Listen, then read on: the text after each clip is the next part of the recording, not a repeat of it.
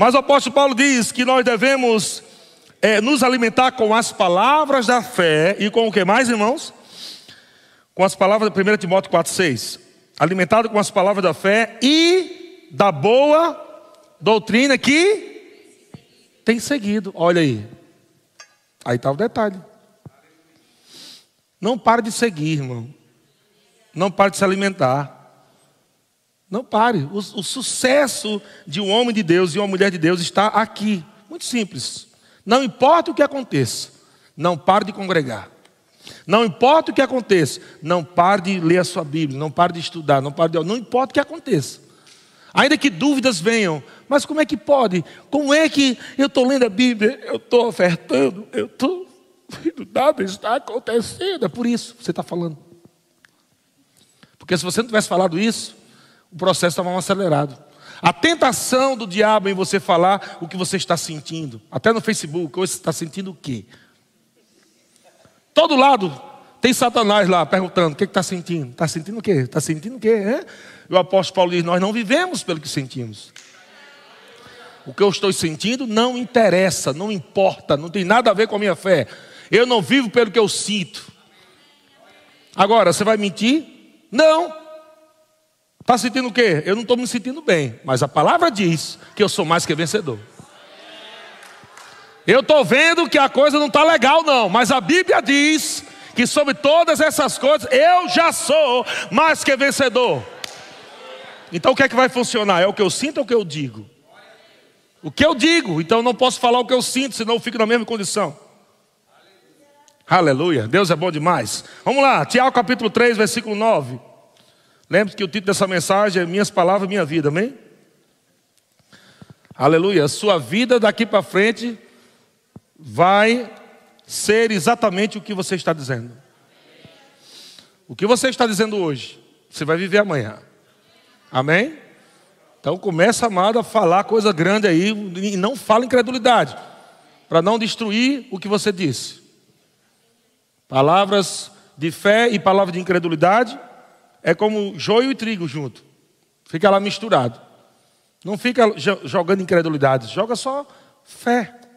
Amém? Só fé. O tempo todo. E não fica achando que eu estou falando isso só para você. É para mim, para qualquer um. O apóstolo Paulo está ministrando aqui para todos os crentes. Ah, o pastor está falando para mim nessa manhã que eu estou passando um problema tão difícil. Não se sinta a última rapadura do Nordeste. Só eu na terra passo aflição. O Satanás só está atrás de mim. Ó, oh, Satanás, tem aquele irmão também, ó, tem aquele outro, vai atrás dele, só atrás de mim, é. Parece que as pessoas ficam pensando que é assim. Vem pressão para todo mundo, meu filho. Igualzinho, igual, igual. A diferença é que já pegaram a revelação. Rapaz, eu já, sofri, eu já sofri mais que sovaco de aleijado. Agora eu não vou mais, eu não vou mais ficar mais, meu amigo, nesse negócio não. Vou tomar uma decisão na minha vida. A partir de hoje, a coisa muda, eu não quero mais viver isso, eu não quero mais provar miséria na minha vida, meus filhos não vão ver miséria, aleluia, meu casamento está bem, eu vou prosperar, eu vou avançar, eu vou vender, eu vou abrir, eu vou melhorar, eu vou crescer. Porque não, não dá mais, enquanto a indignação não chegar, é porque está confortável para você ainda. Se a indignação não chegar no teu coração, é porque você ainda está gostando. Está lá debaixo do tacho, não é nem no fundo. É o tacho em cima de você. E você, é, tá difícil, né, pastor? Difícil. Está gostando, porque se não estivesse gostando, você, você já tinha esperneado, já tinha gritado, feito alguma coisa. Está gostando de ficar aí. A verdade é essa. Não dá para levar nem um, um, um drogado para um, uma clínica se ele não quiser. Às vezes o cara mata quase uma overdose de drogas. E aí a família querendo ajudar, amarra aquele menino, leva a força, chega lá, rapaz, se ele não quiser ficar aqui, não vai ter como não. Ele tem que querer. Olha só, tem que querer. E às vezes o cara até diz, não, eu quero, eu quero. Aí fica ali dois dias e pula o muro. Fugindo do lugar que vai salvar ele.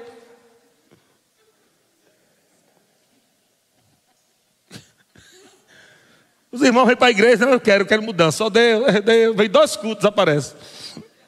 Foi para onde, irmão? Sei não. Meio do mundo aí. Qual é o resultado disso? Entende, irmãos? Deus falando, se quiserdes e me ouvides. Isaías 1,19. Se quiserdes e me ouvides. Essa palavra é se você quiser e se você me obedecer. A palavra ouvides aí é obedecer. Obedecer. Amém? Você aprendeu A, B, C, D. Não foi na escolinha? Na igreja é obedecer. Se quiserdes e me obedecerdes, comereis o melhor dessa terra. Irmão, tem muita coisa boa nessa terra. Eu e você, nós vamos provar, irmão. Nós vamos provar todos os dias de nossas vidas. Glória a Deus. Agora, olha só que eh, Tiago capítulo 3, versículo 9. Cuidado, o cuidado, né? Que você tem que ter. Para a gente encerrar essa parte aí para um outro ponto. Tiago 3, 9 diz: com a nossa boca, com a, a língua, é isso que ele está falando no contexto com ela bendizemos ao Senhor e Pai. Não é verdade? Mas também com ela amaldiçoamos os homens. Não é não. Tu já viu crente já? Falando mal dos outros, falando mal de liderança, falando mal da autoridade, do governo do Brasil, falando mal, ah, porque é porque. Ei, a Bíblia mandou você falar mal? É por isso que a coisa não está dando certo. Porque da igreja está, te amo, Senhor. Tu és lindo, saiu ali da porta. Tu viu a roupa da irmã? Menino.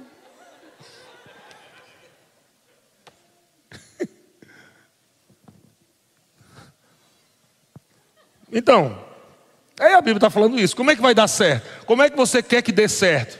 Você quer que Deus pegue, chegue para você, olha, mesmo você falando incredulidade, eu sou Deus Todo-Poderoso, vai dar certo o que eu quero. Plim, é assim? Não vai ser assim. Não vai, porque é um princípio que Deus estabeleceu. Está na Bíblia inteira. Não adianta você dizer, rapaz, eu não estou afim de ler, não estou afim de estudar, não estou afim de confessar a fé, mas Deus é Deus e vai dar certo porque Deus é Deus. Não vai dar certo. Porque a Bíblia diz que não dá certo. Então não queira ser mais inteligente que Deus. É melhor você entender que é assim que funciona. Amém, irmãos? E vai, ele diz: com a língua, com a boca, bendizemos ao Senhor, também com ela amaldiçoamos os homens, feita a semelhança de Deus. Versículo 10: De uma só boca procede bênção e maldição. Meu Deus. E aí o que, é que o apóstolo Paulo Tiago diz? Meus irmãos, não é conveniente que essas coisas sejam assim. Não é conveniente ser assim, irmão.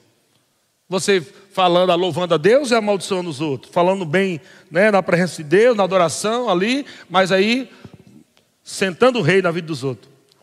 Versículo 11, ele pergunta: acaso pode a fonte jorrar do mesmo lugar?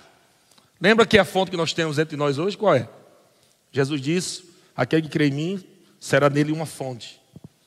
Então, a fonte que você tem dentro de você agora não é mais uma fonte maligna, é a fonte de vida. Se é fonte de vida, como é que pode agora da mesma fonte, como ele está perguntando aqui? Acaso pode a mesma fonte jorrar do mesmo lugar o que é doce e amargoso? Acaso, meus irmãos, pode a figueira produzir azeitonas ou a videira figos? Tampouco fonte de água salgada pode dar água doce. O que que o apóstolo Tiago está dizendo? Não tem como você falar mal e viver bem. Vamos lá, pega aí de novo. Não tem como você falar mal e viver bem. Não tem como. Se o que você está falando são palavras erradas, negativas, de maldição, o que é, são palavras de maldição? Do lugar que Jesus te tirou de lá. E você está querendo se colocar nesses efeitos da maldição com palavras de incredulidade. Maldito você não é nunca mais, mas pode provar de efeitos de, da maldição. Porque você está falando errado. Está comigo, irmão? É como, por exemplo, o filho pródigo. Ele, ele é filho, ele disse: Me dá tudo aqui que é meu. Pai, o pai deu, o menino foi-se embora, gastou tudo, depois ficou lá, vendo os porcos comendo, se alimentando, ele com fome. Ele deixou de ser filho? Não, mas estava comendo o que comia antes? Também não. Então teve que se arrepender. Qual foi a primeira coisa que ele fez? Ele, eu disse, eu tenho que falar certo. Vou ensaiar aqui. Ele preparou um jogral. Quem sabe o que é jogral? Né? Alguém sabe jogral? É um, é um teatrinho que fazia, eu, eu, eu vi muito jogral, né? E aí o menino preparou o jogral. Vou chegar na presença do meu pai e vou dizer, pai, eu pequei porque estou diante de ti. Tem uma, uma sedaçãozinha assim, né? Aí ele preparou o jogral, palavras. Mas a primeira coisa, se arrepender, é o ponto principal. Não importa o que você viveu, não importa o que você fez, o que Deus quer nessa manhã é arrependimento. Vamos começar por aí? Entender, Senhor, eu errei. Eu estava falando errado mesmo. Eu estava me comportando errado. Aí diz Deus, ok. Mudança de mentalidade, agora mudança de comportamento. Vamos mudar as palavras. Vamos começar a falar certo a partir de agora, ok? E aí você começa agora a falar fé, começa a falar bênção.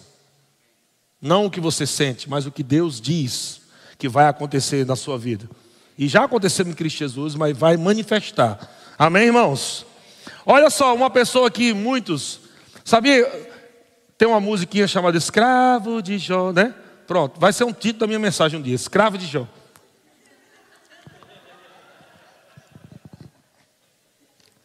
Tem muita gente escrava de Jó, por quê? Porque elas usam Jó como uma como uma amuleta. Não, como uma muleta, né? Como uma muleta. Se escorar, mas anda mancando. Então, qualquer coisa que acontece na vida do cristão, pastor, meus filhos estão tá quase morrendo, mas glória a Deus, né? Aconteceu com Jó, louvado seja o nome do Senhor. Pastor, estou com 10 tumores no corpo, glória a Deus, aconteceu com Jó, né? Aleluia. Jó, né? Um homem de Deus, servo do Senhor, aconteceu com ele, né? Amém. Pastor, acabou tudo. Veio a destruição aí na minha vida, acabou tudo, mas, amém, glória a Deus, né? É, Deus quis, né? Mentalidade de escravo de Jó. Mentalidade de escravo de Jó. Agora, ninguém parou para ler, não vou falar isso hoje, não dá mais tempo, mas ninguém parou para entender realmente o livro de Jó. Por quê? Porque os religiosos que vai pregar só prega três versículos de Jó. Mais nada, são 42 capítulos. O livro é grosso, gente, mas só tem três, três versículos. Um deles é: Deus me deu, Deus tirou. Bendito seja o nome do Senhor. Pronto. Aí usa isso para velório, né? Está lá o cara morto. Não, Deus tirou, Deus me deu. O ladrão leva, né? O carro, Deus me deu, Deus me deu.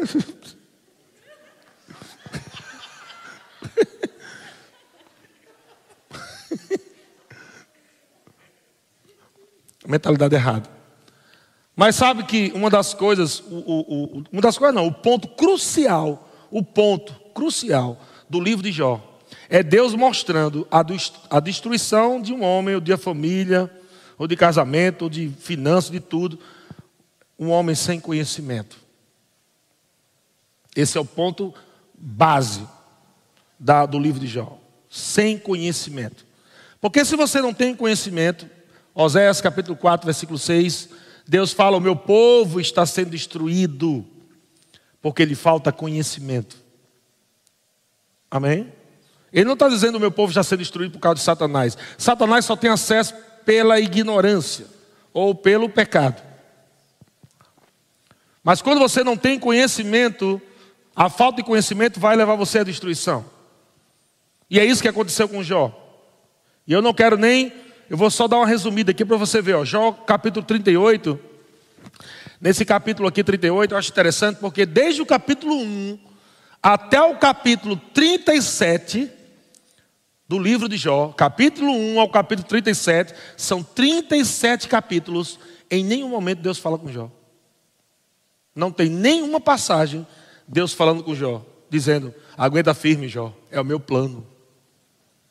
Não tem nenhum momento, nenhum, nenhum, nenhum. Deus dizendo, Jó, eu estou contigo, porque o que está acontecendo aí é o diabo, mas eu estou contigo. Nenhum momento você vê isso. Aí alguns interpretam o quê? Se Deus está em silêncio, é porque está trabalhando. Se Deus trabalha com palavras, como é que deve ficar em silêncio? Deus trabalha com palavras, não em silêncio. Pode ser poético, irmão, bonito. Dá para fazer um bocado de crente chorar com fundo musical do teclado. Se Deus está em silêncio. É porque ele está trabalhando. Aí os crentes choram, mas não muda nada. Deus só fica no céu se lamentando. Oh, se meu povo lê essa Bíblia. Então, o que, que aconteceu? Depois disso, depois disso, está dizendo, depois de tudo que aconteceu com Jó, depois que Jó encontra os três amigos, suposto amigo deles, que eu digo que são três teólogos que fizeram cemitério, ou seminário, porque não aprenderam foi nada. Aí eles vão agora ficar indagando, tentando buscar o que é que está acontecendo. E, ah, porque é Deus, é Deus que Deus que baixou a mão, é Deus. É porque Deus abre a cova, Deus fecha a cova, é Deus. Aí não resolve nada. E Jó está lá sofrendo.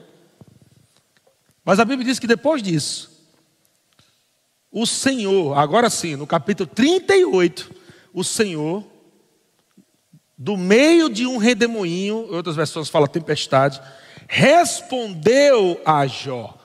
Aí chega a resposta de Deus aí. Agora, se Jó realmente fosse um referencial de fé, se Jó fosse realmente, estivesse vivendo a vontade de Deus, quando Deus aparecesse para ele, o que é que Deus diria para ele? Jó, Estou tão satisfeito comigo, meu filho amado. Não era não, pelo menos? É o que a gente imagina, porque a religião ensina isso para gente. Mas qual foi a primeira coisa que Deus falou para Jó? A primeira frase, de 30, depois de 37 capítulos: Quem é este? Uau! Deus está olhando para ele e diz: Eu te conheço.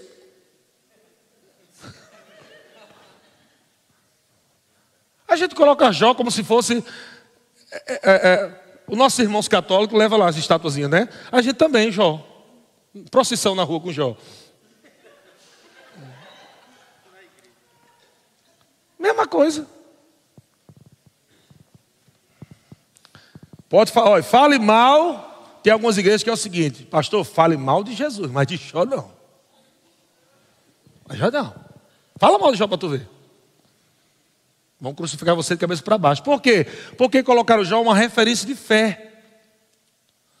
Mas onde é que está Jó na galeria da fé? Em Hebreus capítulo 11. Me, me, me mostra lá. Ah, não, ele não está lá, mas a Bíblia diz que tem tantos outros. Sim, mas colocaram ele como número um. Tudo que acontece na vida é Jó. É número um. Devia começar, não devia começar com Enoque, devia começar com Jó. Não diz que é o primeiro livro? Não é o referencial de fé?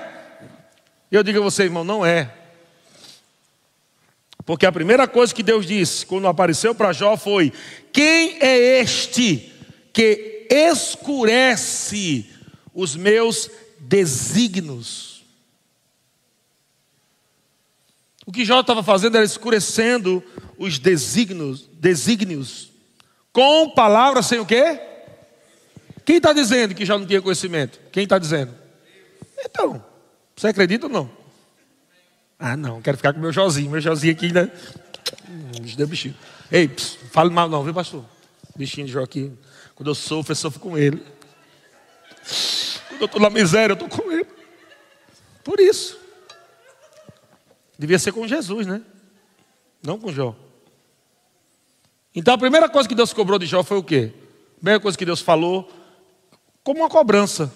Alguém pode dizer, como é que Jó podia ter conhecimento se não tinha rema naquele tempo? Mas foi Deus que cobrou conhecimento, não foi eu.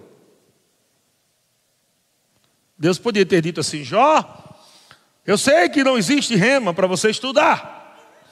Não tem livros de quem te rega. Eu já fui lá no futuro, tem livro lá de quem te rega, tem escola rema. Você não tem nada, então, beleza.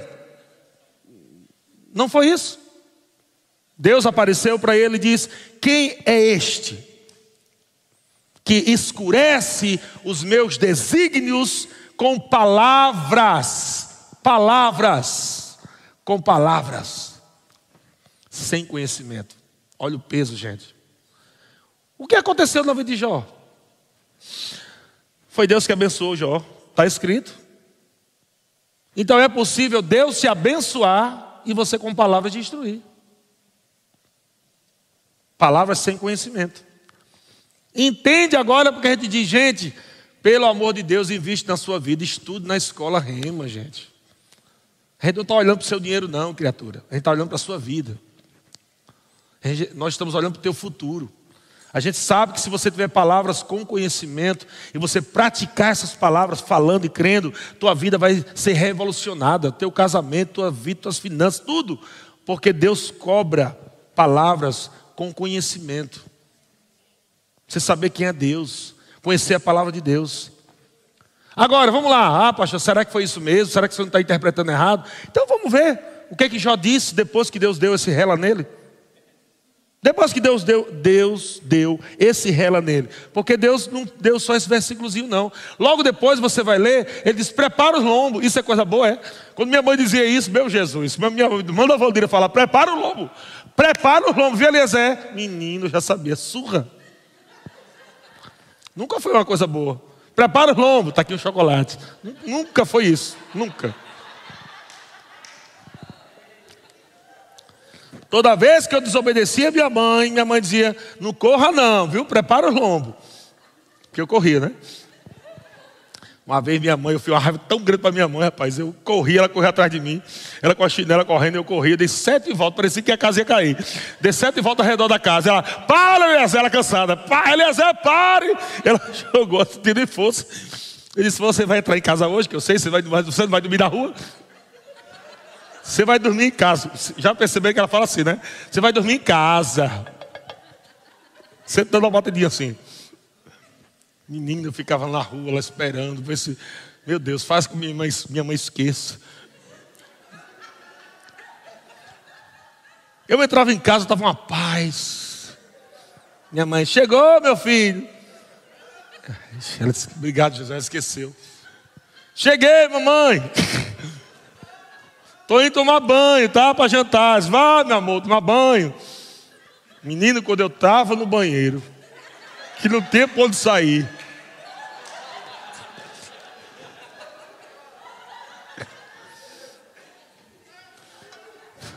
Minha mãe, quando ela me disciplinava, né, dava as palmadas com a chinela na minha bunda, ela parecia um metrônomo. Metrônomo é um negócio que toca da bateria ali, que não sai do ritmo. É pá, pá, pá, pá, pá, pá, pá.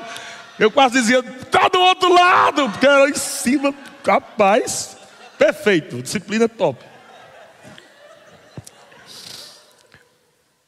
Então, todas as vezes que eu ouço prepara os lombos, eu só lembro disso, é disciplina, é correção, você está errado. E Deus falou isso para Jó. Ei, prepara os lombos, que eu vou perguntar e você vai me responder. Deus está dizendo, vamos ver quem sabe mais aqui. Por que Deus fez isso, gente? Se Deus estava do lado de Jó.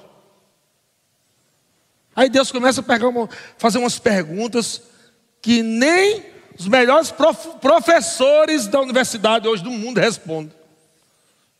Para que perguntar aquilo para o bichinho? A humilhar Jó, pelo amor de Deus. Onde estava você quando eu estava colocando os fundamentos da terra? Ó, Jó. Eu estava onde mesmo? Pergunta difícil da bichinho. Quais as medidas? Ó, quais as medidas? Vai vir as perguntas depois, depois você lê em casa. É só pergunta complicada que nem a ciência explica hoje. O que é que Deus está dizendo? Quem conhece aqui sou eu, viu? Quem sabe aqui sou eu. Você não sabe de nada. Não fica falando besteira. Que sou eu que mato, que arranco cabeça, que abro cova, que enterro. Não pare de falar besteira.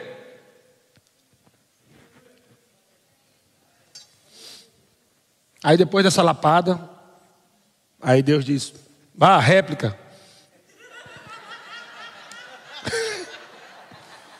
Aí já está meio assim, né? Depois de uma aula dessa, o cara falar o quê? Aí, Jó 42, versículo 1, né? Aí Jó responde, né? É, então, né? Eu bem sei que tudo pode, já ficou bonito agora, né? Tá bom, agora está começando a ficar bonito. Eu bem sei que tudo podes e nenhum dos teus planos pode ser frustrado. Por que Jó está dizendo isso? Porque o que ele estava vivendo era uma frustração. Ele estava vivendo uma frustração muito grande. O cara perdeu dez filhos.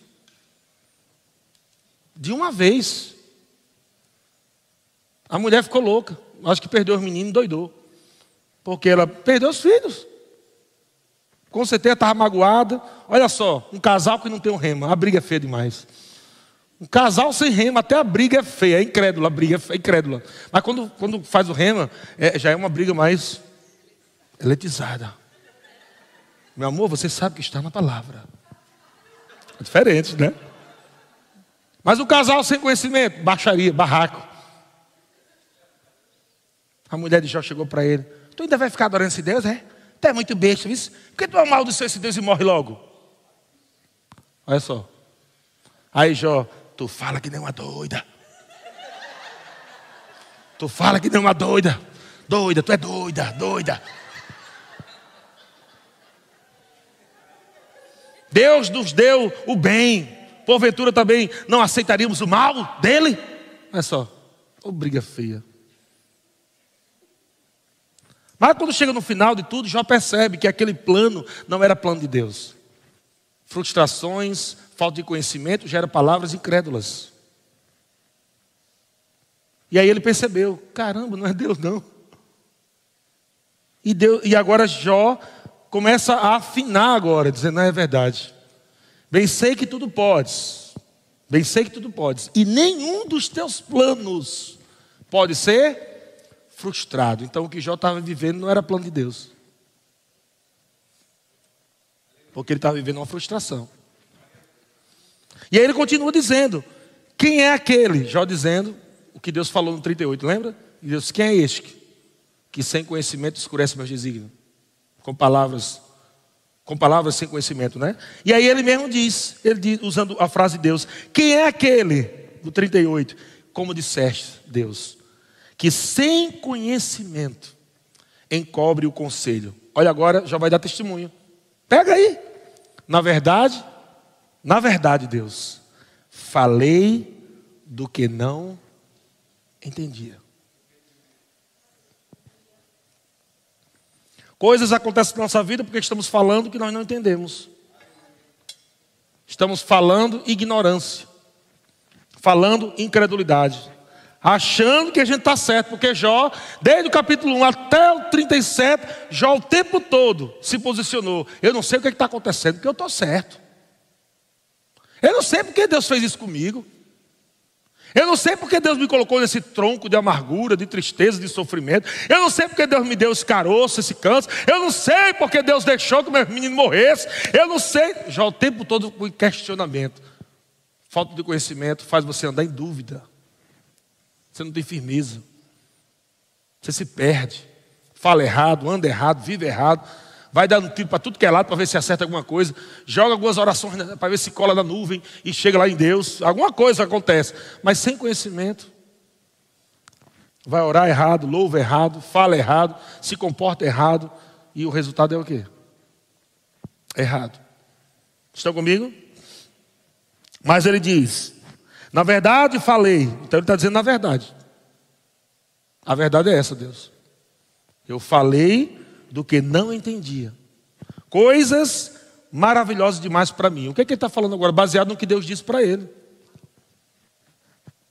E sabe, irmãos, quando a gente chega no verbo da vida, eu estou falando do verbo da vida porque eu faço parte hoje, né? Quando eu cheguei aqui, foi a, a sensação que eu tive. Eu não sei se você teve essa sensação, mas quando eu e Jean chegamos no verbo da vida, a impressão, é claro que a gente já era nascido de novo, mas a impressão era que a gente estava nascendo de novo ali. É verdade ou não? Não é por causa da placa verbo da vida, não tem nada a ver. Não é por causa do pastor Eliezer, não é por causa nem do pastor Bud, nem nada disso não. É porque a palavra que nós pregamos é a palavra de Deus, é a palavra revelada que explode no teu espírito e traz de volta a alegria de viver a vida cristã. Porque a gente viveu tantos anos debaixo da religiosidade.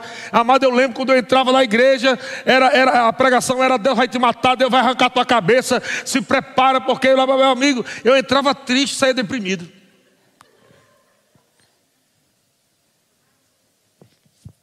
Eu saía de casa querendo louvar a Deus. Aí quando saía do culto, queria me matar. Quer... Me leva, Deus. E isso vai cansando. E muitas pessoas pegaram até é, repugnância. Muitas pessoas hoje não estão congregando, estão desigrejados. Porque ouviram muita condenação, muita coisa errada, não deu certo na vida, disse que quem matou o bebê foi Deus, disse que quem matou o marido foi Deus, e aí um bocado de uma confusão, o povo não entende mais, uma hora que fala que Deus é bom, uma hora que fala que Deus é ruim, e o povo perdido. E aí, quando chega nessa palavra revelada, irmão, explode o nosso espírito, e nós olhamos para a face do nosso Pai, e nós vemos que Ele é bom em todo o tempo, que Ele está do nosso lado, que Ele tem um futuro glorioso, e Ele nos ensina a falar palavras para que a gente prospere. E foi isso que aconteceu. E Jó disse aqui: Escuta-me, pois havias dito, e eu falarei, eu te perguntarei e tu me ensinarás. Ele diz, versículo 5: Eu te conhecia só de ouvir. Meu gente, eu tantos anos, mais de 20 anos, eu cantando sobre Deus sem saber quem é Ele, dentro da igreja. Eu estava com o coração certo de louvar a Deus, mas eu não conhecia Deus. Então eu falava errado de Deus. Não tinha doutrina. Mas aí a Bíblia diz aqui: Eu te conheci só de ouvir falar, mas agora os meus olhos te veem. E ele se arrepende, versículo 6. Por isso me abomino e me arrependo no pó e na cinza. Então Jó se arrepende. Se arrepende de quê? Você estava certo. Então ele mesmo mostra aqui com o testemunho dele de que ele estava falando errado, de que ele não conhecia Deus, ele só conhecia Deus de ouvir, rapaz, tem um Deus poderoso aí, mas ele não conhecia Deus no Espírito. E quando, amado, você tem conhecimento da palavra de Deus, você começa agora a falar a palavra e a palavra de Deus vai ser cumprida, porque você não está falando a sua palavra, mas está falando a palavra de Deus. E eu quero finalizar com esse texto aqui. O Ministério do Música pode vindo. É um, é, um, é um versículo grande, são textos aqui, mas eu quero ler com você, para você ler. Eu quero que você leia esse, esse capítulo 4 de Provérbios em casa. Leia, leia durante a semana toda para que, que essa verdade fique entranhada no seu coração e para você ver como Deus, como um pai, está instruindo você nessa manhã para você falar as coisas certas, para você falar sobre o seu futuro certo, sobre a sua vida, para você voltar a falar daqueles sonhos, daqueles projetos, para você não ter medo de frustração, para você não ter medo de fracasso, para você não ter medo de nada disso que aconteceu no passado, mas você olhar para frente e olhar para Deus e dizer: Paz, não aconteceu lá atrás, mas vai acontecer aqui na frente. É você não ter medo, porque o medo faz com que você não não avance naquilo que você está sonhando. Não é conta essa história que o cara que inventou a luz, né? Parece que ele ele, ele, ele, ele errou, parece que 999 vezes, uma coisa assim, né? 999 vezes daquele projeto, ele tinha um sonho de fazer a lâmpada incandescente. Era um sonho, ele via no espírito. Mas pensa, ele foi fazer a primeira vez, deu errado. Foi fazer a segunda vez, deu errado. Terceira vez, deu errado. Quatro, 999, deu errado. Será que o cara não está crendo? E nós, com a palavra de Deus, nosso espírito é a lâmpada do Senhor. Nosso espírito é a lâmpada do Senhor. Deus está colocando sonhos e projetos no teu espírito e parece que a coisa não vai dar certo, parece que a coisa não funciona, parece que quando você está bem pertinho lá de acontecer, aí não dá certo, aí você vai, aí não dá certo, aí parece que está aquilo e Deus está dizendo: ei, pega a minha palavra, coloca no teu coração e na tua boca e persevera e não desiste, e avança. E amado, nós vamos construir um campus nós vamos construir um campo. Pastor, como é que nós vamos construir esse campo? Eu não sei. Mas eu sei que nós vamos construir porque Deus falou. Eu não sei de onde vai vir o dinheiro, mas vai vir. Eu não sei por intermédio de quem Deus vai trazer riquezas, mas Deus vai levantar pessoas, Deus vai soprar, Deus vai trazer de perto e longe, Deus vai trazer multidões para construir, irmãos. E essa multidão vai estar falando fé, vai estar falando fé. A palavra que Deus colocou no nosso coração é essa: é uma grande visão, uma grande multidão e uma grande igreja. Mas, pastor, você quer uma grande igreja para se mostrar? Eu não, eu queria uma pequena, melhor. É menos trabalho, menos dor de cabeça. Mas Deus nos ungiu para esse propósito. E eu só estou dizendo, amém, Senhor. Então é o campus. É o campus que o senhor quer? É, então é o campus. Eu não vou ficar dizendo, não, Deus, o que, é que o senhor acha? Dar uma diminuída quase pela metade? É o campus que o senhor quer? É o campus. É o campus, Deus. Quantos membros o senhor quer naquele campus, Deus? Eu quero sete mil membros. Amém, Deus. Sete mil membros então, vai ser assim. Nós cremos na tua palavra. Sabe, irmãos, que Deus está só querendo encontrar aqueles loucos da fé. Deus está buscando aqueles loucos da fé. Aqueles que estão falando, amado, prosperidade em tempo de crise. Aqueles que estão falando cura em tempos de pandemia. Aqueles que estão falando em coisas grandes aonde muitos estão fechando. Deus está procurando esses loucos. Deus está querendo dizer, Deus está dizendo nessa manhã, eu quero soprar sobre aqueles que estão crendo na minha visão. E aqueles que estão falando a minha palavra. Coisas grandes vão acontecer. Você não tem ideia, irmão. Pessoas deprimidas sendo curadas por causa da visão. Casamentos restaurados por causa da visão. Casamentos vão chegar aqui, muitos casamentos vão chegar aqui como já chegaram, e alguns estão no processo, mas muitos ainda vão chegar destruídos, acabados, arrasados. E Deus vai dizer: Epa, esse casal é uma benção na visão, hein? Vai fazer uma diferença grande aqui nessa equipe. Eu vou treinar esse casal aqui, eu vou soprar sobre eles, eu vou, eu vou é, é, capacitá-los. E aquele casal chega, acho que mais uma igreja. Mas quando você entra na visão de Deus, casamento muda. Pastor, não tem jeito, meu menino, pastor, meu menino. Começa a falar palavras sobre teu filho. Fala palavras boas. Começa a dizer: Eu vou ver meu filho pregando a palavra. Eu vou ver minha filha pregando a palavra. Eu vou ver meu filho levando o evangelho. E meu filho cheio do Espírito Santo. Não, diabo, não é isso que eu estou vendo hoje, não. Meu filho, minha filha, cheia da unção, cheia da palavra de Deus. Construa. Você vai ver quando você estiver caminhando. Você vai encontrar um filho totalmente diferente lá na frente uma filha totalmente diferente lá na frente. Talvez seus filhinhos hoje, pequenininho, e você com medo por alguma necessidade, por algum problema financeiro, talvez bata aquele medo, Senhor, não me deixe faltar nada na minha casa. Pai, eu quero criar meus filhos e o Senhor está dizendo: Eu cuido dos teus filhos. Eu cuido dos teus filhos. Cuida da minha obra, que eu cuido dos teus filhos. Cuida da minha obra, que eu cuido dos teus filhos se envolve com a minha obra, que eu me envolvo com a tua casa. Irmão, não tem como dar errado, irmão.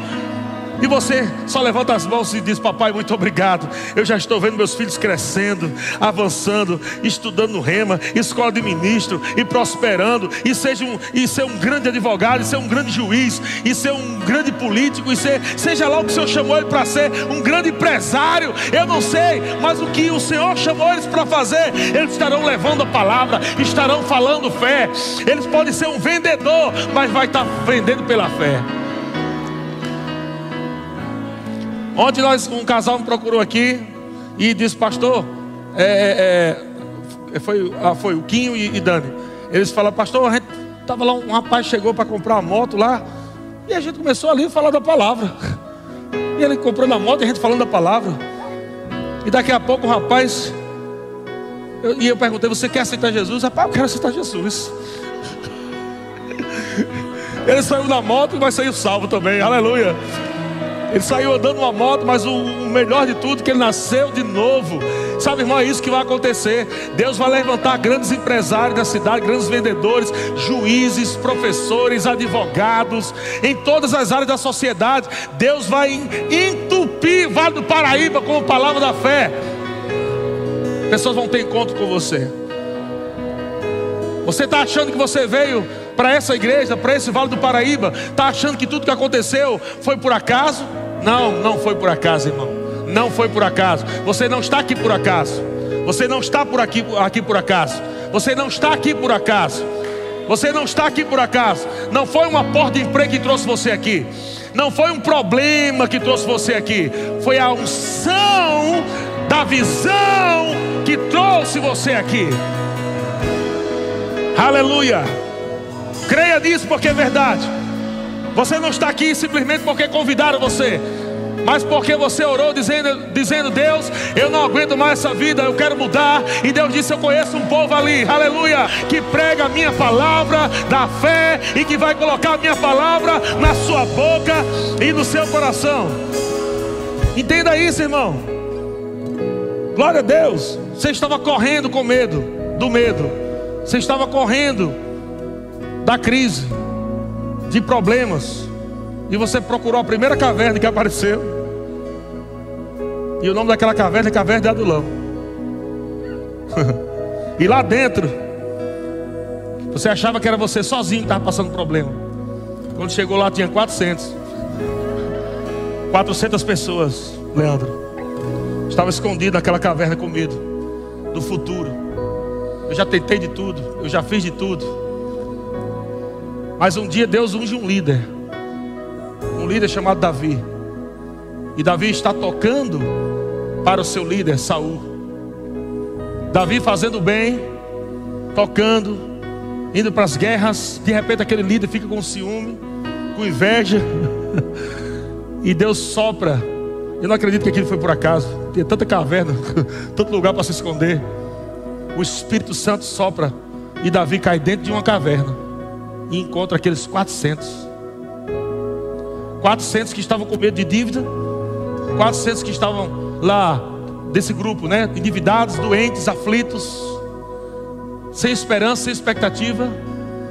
Deus traz um homem coloca lá dentro daquela caverna e diz: treine eles. Esse vai ser o seu exército. E a Bíblia chama, em capítulos mais na frente, aqueles homens que eram endividados, doentes, sem esperança. A Bíblia chama dos valentes de Davi. Aleluia. Você pode olhar para você hoje, irmão e pode achar que não tem esperança. Você pode olhar para a sua vida hoje e achar que não tem mais jeito, que você já tentou de tudo. Mas Deus está dizendo: Eu te trouxe para um lugar onde você vai ser treinado na palavra. Ao invés de dar vergonha, você vai viver dupla honra. Você vai lutar com a espada do Espírito. Você vai embraçar o escudo da fé. E você vai partir para cima daqueles inimigos que tentaram afrontar, envergonhar, derrubar, como aqueles valentes de Davi fizeram. A Bíblia diz que aqueles homens lutaram com a espada, ao ponto da espada ficar grudada na mão deles. Eram homens que não tinham esperança, eram homens que se viam falidos, derrotados, quebrados mas agora estão sendo chamados de valentes, irmãos.